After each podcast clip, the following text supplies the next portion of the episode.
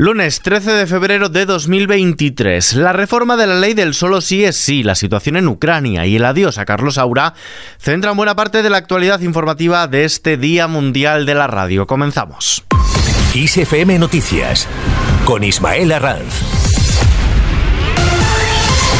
¿Qué tal? El Partido Popular apoya la reforma urgente de la ley del solo sí es sí. El PP apoyará mañana en la mesa del Congreso la tramitación urgente de la proposición de ley del PSOE para modificar la ley del solo sí es sí, al tiempo que denuncia el retraso en la reforma que atribuyen a la pelea de gallos en el seno del gobierno. El Partido Popular dará su voto a favor a pesar de que no han recibido ninguna llamada por parte del gobierno desde la máxima de que no buscan un juego partidista, sino un mínimo de decoro por ponerse en el mismo plano que el Ejecutivo al que acusan de irresponsabilidad responsabilidad Borja Semper, portavoz de campaña del Partido Popular. No se ha producido una llamada por parte del Gobierno al, Grupo Popular, ni tan siquiera se ha producido una llamada del Gobierno al Partido Popular.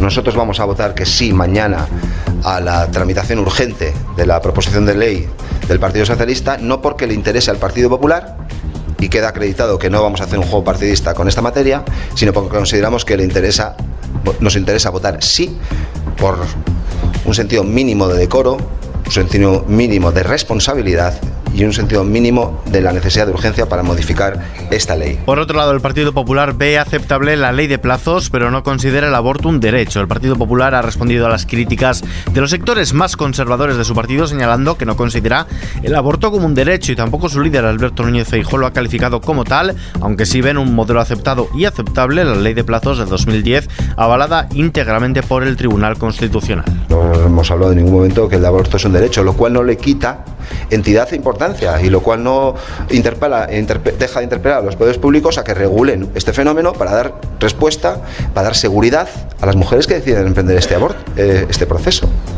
Esta es la posición del Partido Popular.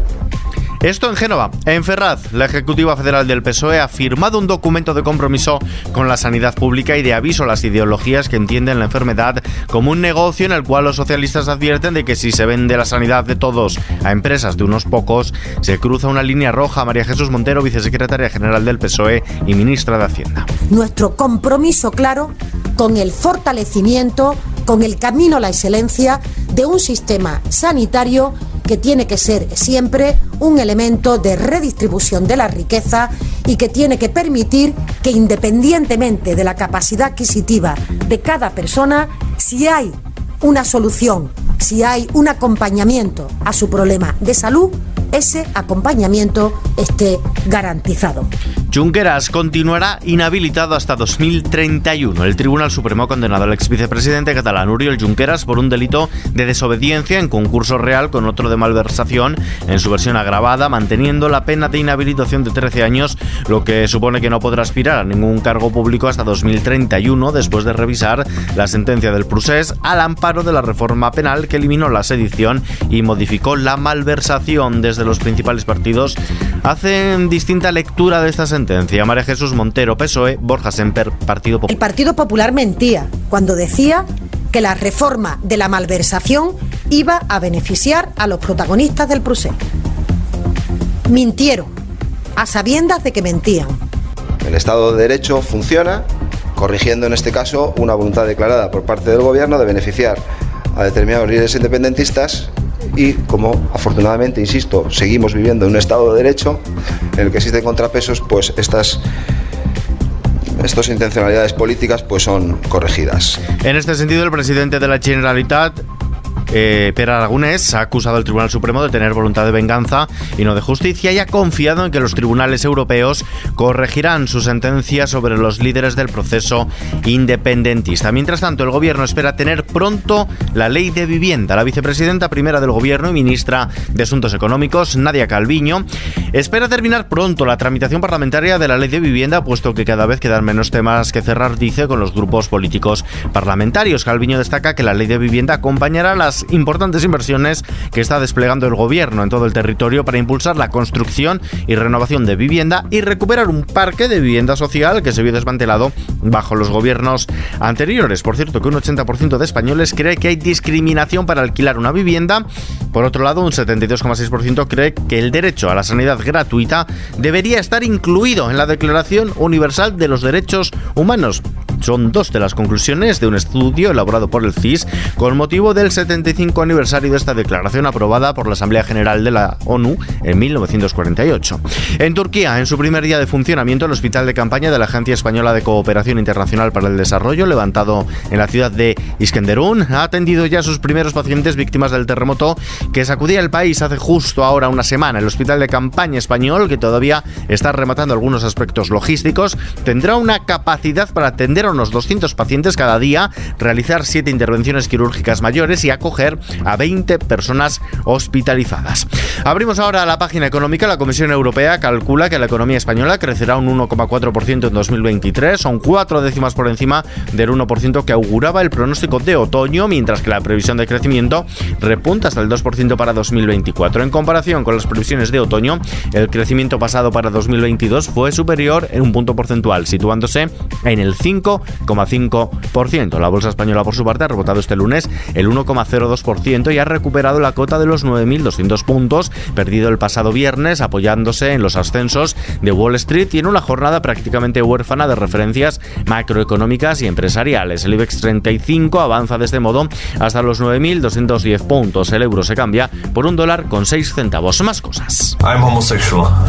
And I no longer want to hide myself. Soy homosexual y no quiero esconderme más. Palabras de Jakub Jankto, futbolista del Getafe cedido al Sparta Praga, que ha hecho público un emotivo vídeo en el cual el centrocampista checo de 27 años se convierte en el primer jugador de la Liga Española que desvela que es gay después de que hayan dado el paso alrededor de una veintena de futbolistas de otras ligas, tanto en activo como ya retirados. Mientras tanto, personalidades de la política, el cine y la música, amigos y ciudadanos anónimos han arropado este lunes a la viuda y a los siete hijos de Carlos Saura, fallecido el pasado viernes a los 91 años en la capilla ardiente instalada en la sede de la Academia del Cine, que hace dos días le concedió el Goya de Honor de forma póstuma. La capilla abrió sus puertas pasadas las 12 del mediodía y poco después empezaron a sonar los tambores de Calanda, con 10 miembros de esta cofradía en el escenario, junto al féretro y a la familia en pleno. Motivo, momento emotivo también cuando la cantante Janet se despedía de Saura entre lágrimas, entonando su célebre Porque te vas. Me olvidarás. Junto a la sesión lloraré igual que un niño. ¿Por qué te vas? ¿Por qué? Porque te vas. Apenas pudo terminar. Vistas ahora la previsión del tiempo. Meteorología prevé para mañana martes una subida de las temperaturas mínimas en casi toda la península, así como heladas débiles en el norte y centro del país. Por su parte, las máximas cambiarán ligeramente, aumentarán en el sureste, en el noreste y en Baleares y descenderán en el resto. Intervalos nubosos en el estrecho, en Baleares y el sureste peninsular, sin descartar algunas precipitaciones débiles en estas zonas y en Andalucía. En el resto del territorio estará despejado por lo general, salvo en Canarias, donde sí que tendremos intervalos nubosos con alguna posibilidad de precipitaciones débiles, así como posible calima en este archipiélago y en el entorno de Alborán. Y terminamos.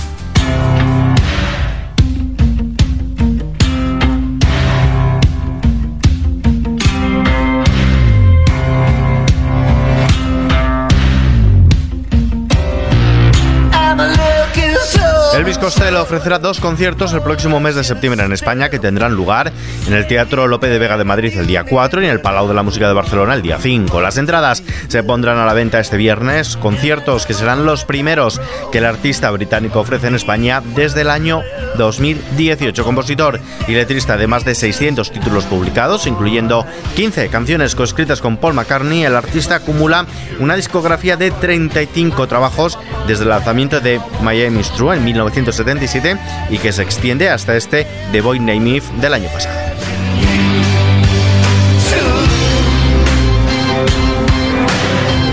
Con esta canción, esta noticia, que por cierto está ampliada en xfm.es, nos despedimos por hoy. La información continúa puntual a su cita cada hora en XFM y contextualizada con los audios del día aquí, en nuevos episodios de nuestro podcast XFM Noticias. Gustavo Luna en la realización. Un saludo de Ismael Arranz. Hasta mañana.